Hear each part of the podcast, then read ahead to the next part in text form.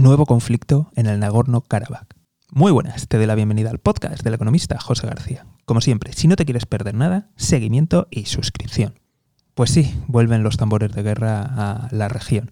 Y es que, veréis, el conflicto entre Armenia y Azerbaiyán por el Nagorno-Karabaj parece que vuelve a, recrudecerse. Y es que, veréis, después de la invasión rusa de Ucrania, se han producido movimientos del ejército azerbaiyano tomando posiciones que pertenecían a Armenia.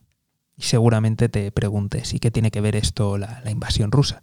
Pues verás, Rusia es el principal suministrador de armamento y de hecho eh, tanto Armenia como Azerbaiyán fueron repúblicas soviéticas. Y en este primer conflicto que han tenido, esta guerra abierta que han tenido recientemente, pues se llegó a unos acuerdos de paz y Rusia fue el principal garante. Es decir, tenía tropas de interposición. Pero al iniciarse la campaña de Ucrania, pues Rusia retiró militares de allí que a las pocas horas fue aprovechado por Azerbaiyán para ganar posiciones. ¿Y qué significa todo esto para Rusia? Pues significa que ahora mismo Rusia se está debilitando y es algo que tanto aliados como enemigos están percibiendo y veremos qué consecuencias más puede traer. Estaremos muy atentos y si no te quieres perder nada, seguimiento y suscripción. Nos vemos aquí en el podcast del economista José García. Un saludo y toda la suerte del mundo.